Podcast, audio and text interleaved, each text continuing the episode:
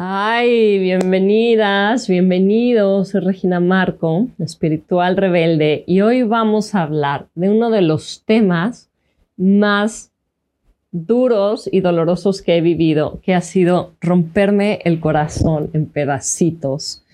Y más allá de que les voy a platicar cómo es que se me rompió el corazón, lo que verdaderamente les quiero compartir es cómo sané, aprendí y hasta, y hasta expandí este dolor, ¿no? Este corazón roto en amor. Y es que nada como romperte el corazón para despertar de la ilusión del amor romántico a la felicidad del verdadero amor. Bienvenida a conectar con tu propio camino y reglas para vivir una vida más feliz, más plena, más chingón. Espiritual rebelde pues todo empezó cuando conocí a, a Yurume. Bueno, primero lo conocí en un retiro y desde que lo escuché, era el traductor, me enamoré de él. Generó en mí como, wow, qué hombre, su acento francés, su sabiduría, él. Y después ya, finalmente lo conocí, me tomó mucho tiempo poderlo conocer porque era alguien que ni siquiera me volteaba a ver, ni siquiera sabía que existía. Y cuando finalmente tuve un acercamiento con él, obviamente una química impresionante, eh, ya sabes, de que te ves a los ojos y te sientes que eres uno, una conexión, mariposas en el estómago, todo lo que viene con el enamoramiento. Pero creo que donde empezó el problema es a partir de la gran historia que yo misma me conté. De esta gran historia de amor, de que era el hombre indicado para mí, el amor de mi vida que finalmente había encontrado.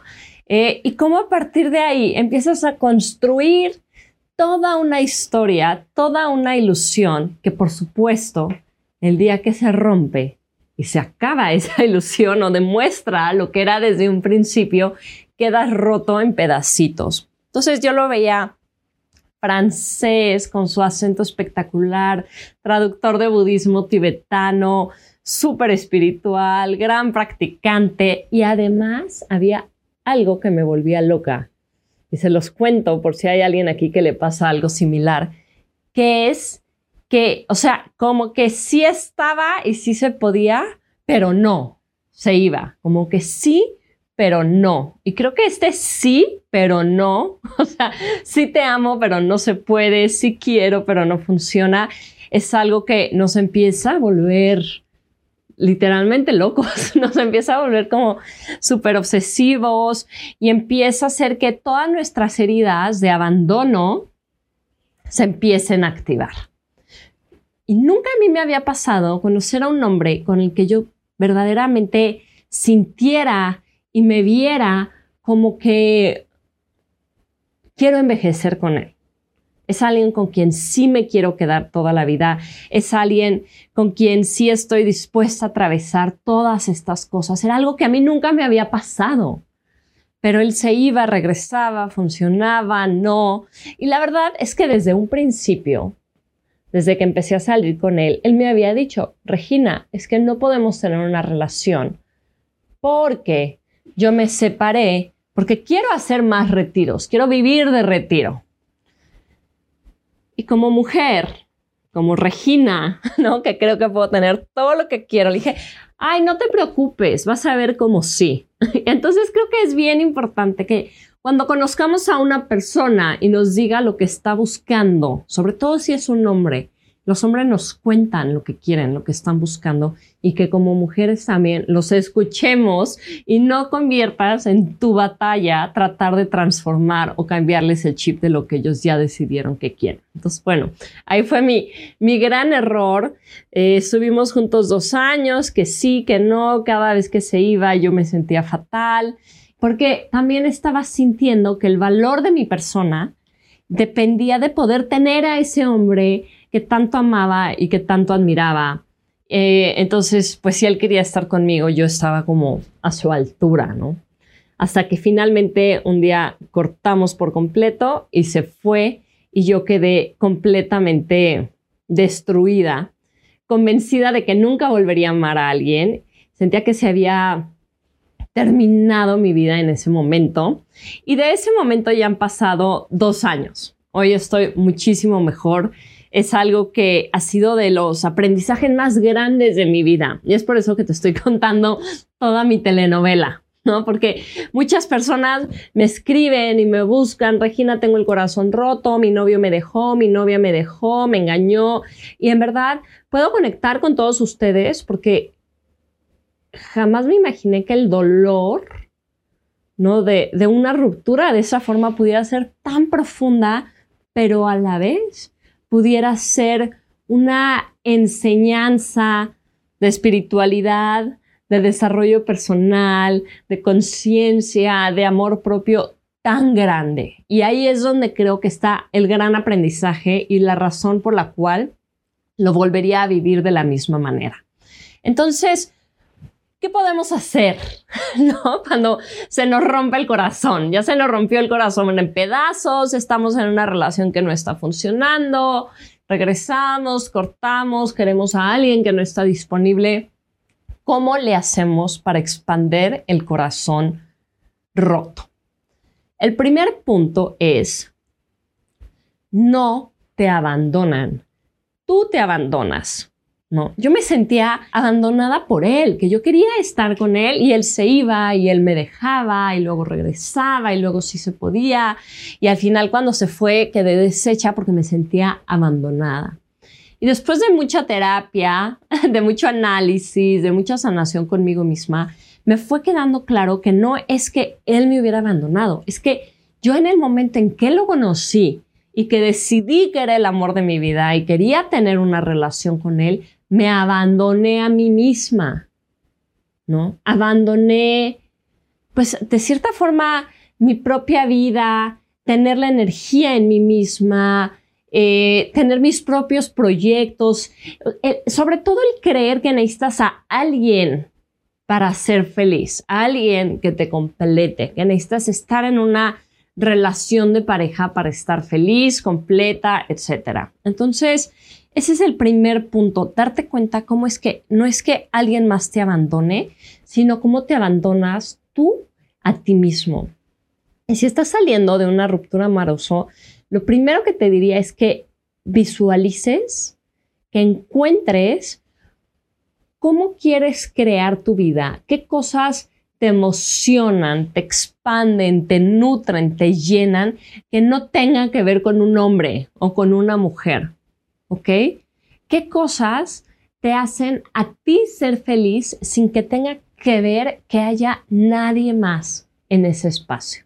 Por supuesto, somos seres que vivimos constantemente en relación y nos necesitamos el uno al otro, pero creo que tenemos un, brainwash, un lavado mental, ¿no? una idea muy grande de que para ser verdaderamente felices tiene que ser con alguien más.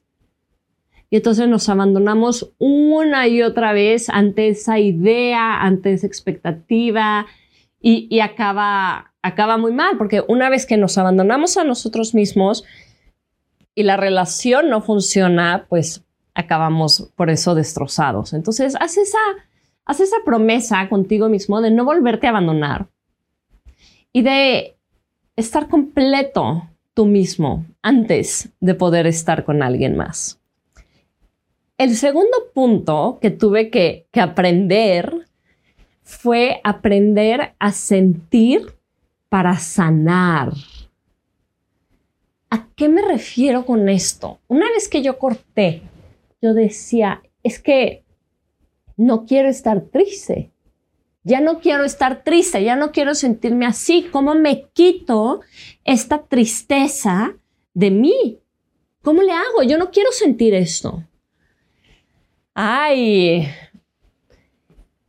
Y aquí lo que fui viendo es que lo que tanto me dolía no era nada más que mi relación se hubiera terminado, sino todas esas heridas que yo tenía desde antes y que con esta ruptura quedaron al descubierto. Entonces hay muchísimas emociones que nosotros tenemos, muchísimas heridas de sentirnos solos, de sentir que no somos suficientes, de sentir que necesitamos a alguien más, de sentirnos abandonados, de sentirnos ansiosos, tristes, deprimidos, todas estas emociones que estamos tratando de no sentir.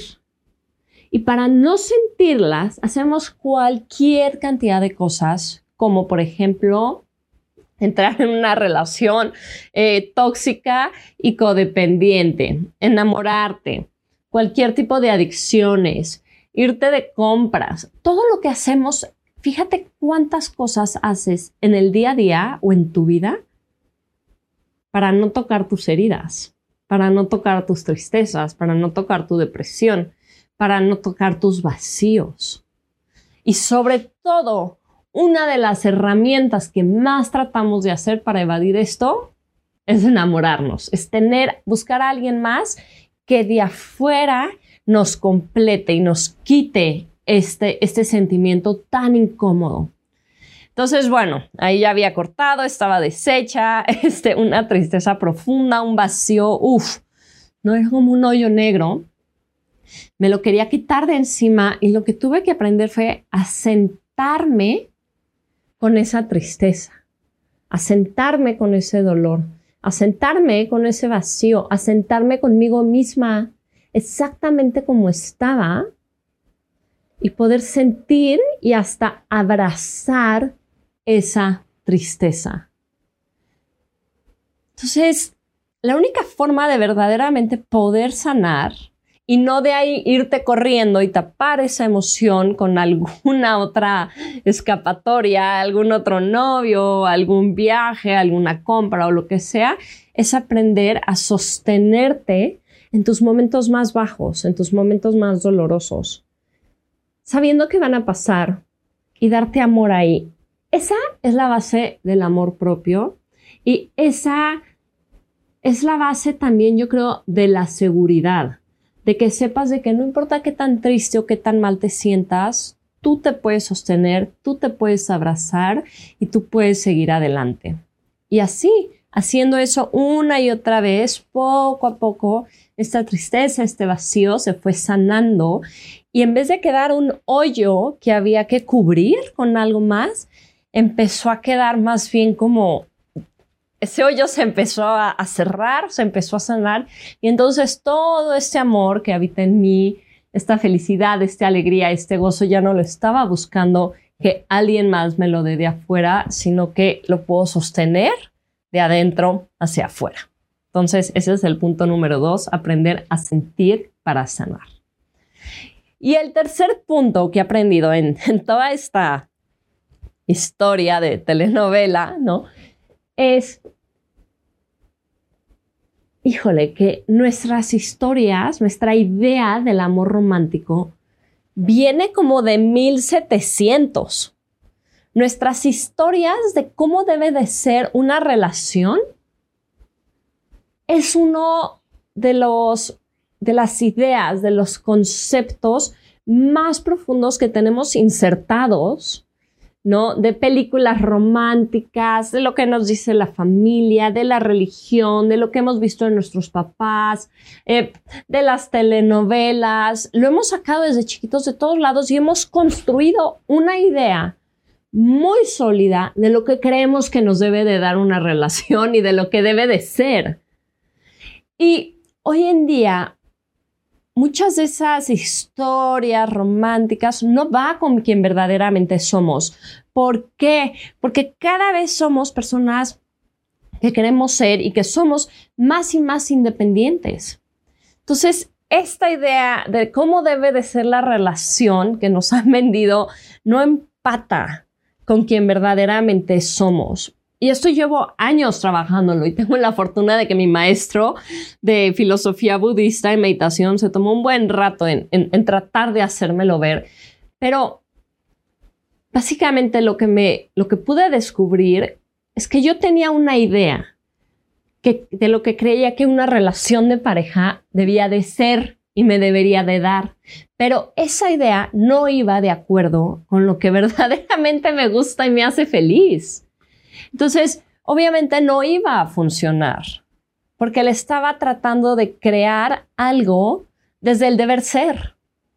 desde lo que se supone que debe de ser y no desde lo que verdaderamente yo quería y podía compartir en ese momento con mi vida, con otra persona, de la libertad que yo también necesito, de la independencia que me gusta tener y cómo desde ahí, desde ese espacio de ser yo misma, de no abandonarme, de disfrutar mi vida, poderme compartir con otra persona. Entonces creo que el tercer punto que, espero que se queden de, de, este, de esta plática, de este podcast, de este video, es que hay que escucharnos y hay que conocernos y hay que estar abiertos a nuevas ideas que vayan de acuerdo a lo que verdaderamente queremos de una relación y de lo que nosotros también podemos dar.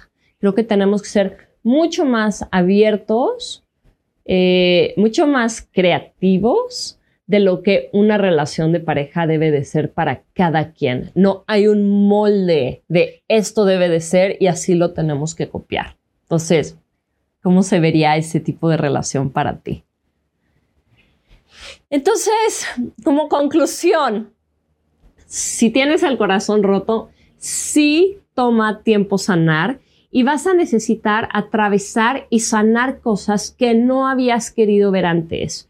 Sé que es muy doloroso y que queremos salir corriendo de esta sensación tan dolorosa que a veces sentimos, pero en verdad tienes una gran oportunidad en tus manos de ir a sanar heridas muy profundas que llevas muchísimos años dándoles la vuelta para que puedas construir una relación de mucho más amor hacia ti mismo y hacia los demás.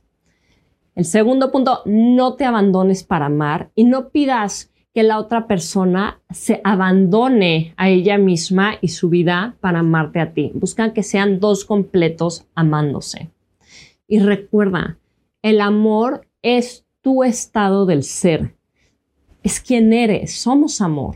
Tu amor no está fuera, tu amor no te lo da a alguien más, es algo que está en lo más profundo de ti.